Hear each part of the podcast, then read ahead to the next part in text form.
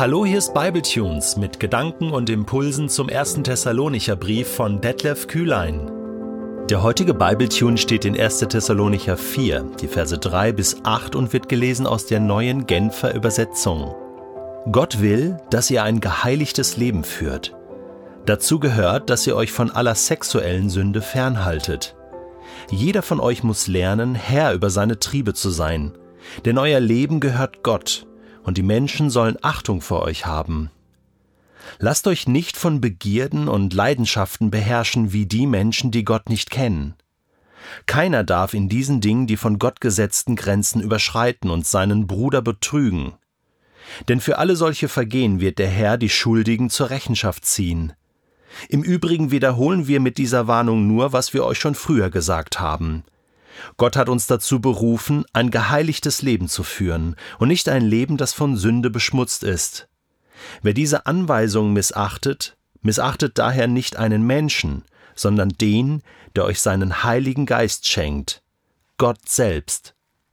Was ist eigentlich der Wille Gottes für mein Leben?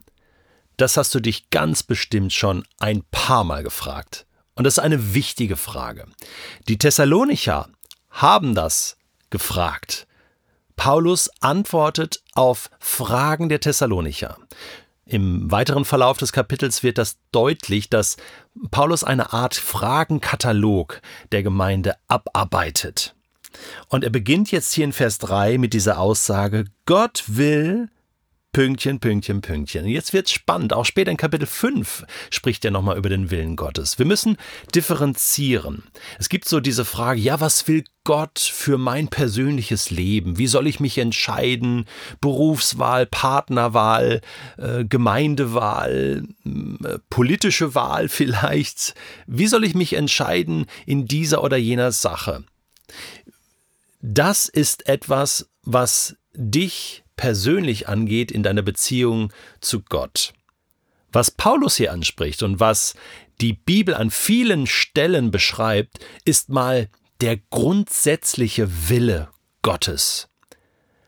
Was will er vom Menschen? Wir haben gestern schon über die Gebote in der Bibel gesprochen, über das, was Jesus seinen Jüngern sagt. Und das ist so der grundsätzliche Wille Gottes. Darüber lässt sich nicht streiten oder diskutieren. Das ist das, was Gott will.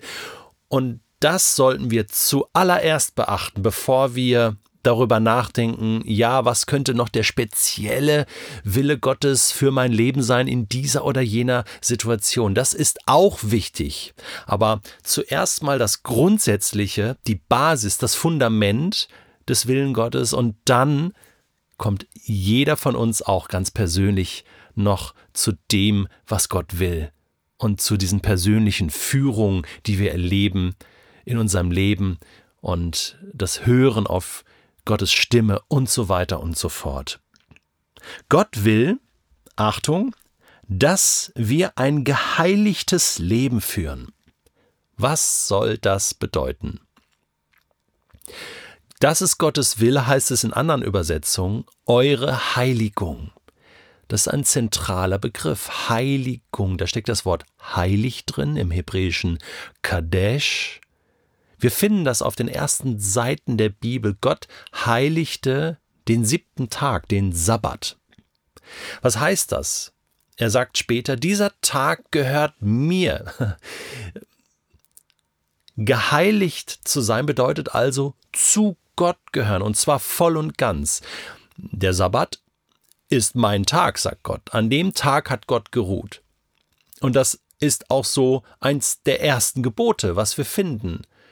In der Bibel ruht an diesem Tag, denn ich ruhe auch an diesem Tag. Also wenn wir etwas tun wollen, was Gott will, dann ruhen wir am siebten Tag. Dieser Tag ist heilig, er gehört Gott. Es konnten Personen auch geheiligt sein oder ganze Völker. Israel wird als ein heiliges Volk beschrieben. Das heißt nicht, dass sie besonders heilig gelebt haben, immer dazu kommen wir gleich noch zu diesem Thema, sondern dass sie ganz zu Gott gehörten, quasi sein Eigentum waren. So konnten also Völker, Menschen geheiligt sein, Tage konnten geheiligt sein, Es konnten aber auch Gegenstände geheiligt sein, zum Beispiel mm, der ganze Tempelinventar gehört zum Tempel, gehört zum heiligen Haus Gottes. Auch der Tempel war heilig, das Tempelgelände, der Tempelbezirk und auch alle Tische, Stühle, Gefäße äh, waren heilig, gehörten zum Tempel. Die Priester, die dort gearbeitet haben, waren auch heilig, gehören zu Gott.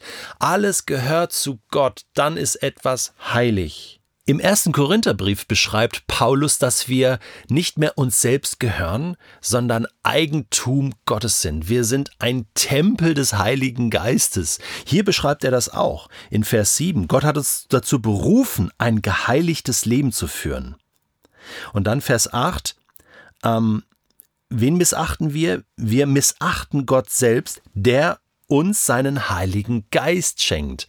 Auch der Geist Gottes ist heilig, weil der gehört auch, ja, nun definitiv zu Gott. Und mit dem sind wir beschenkt, erfüllt und sind so Gottes Eigentum. Er hat uns erkauft. Wir gehören nicht mehr uns selbst.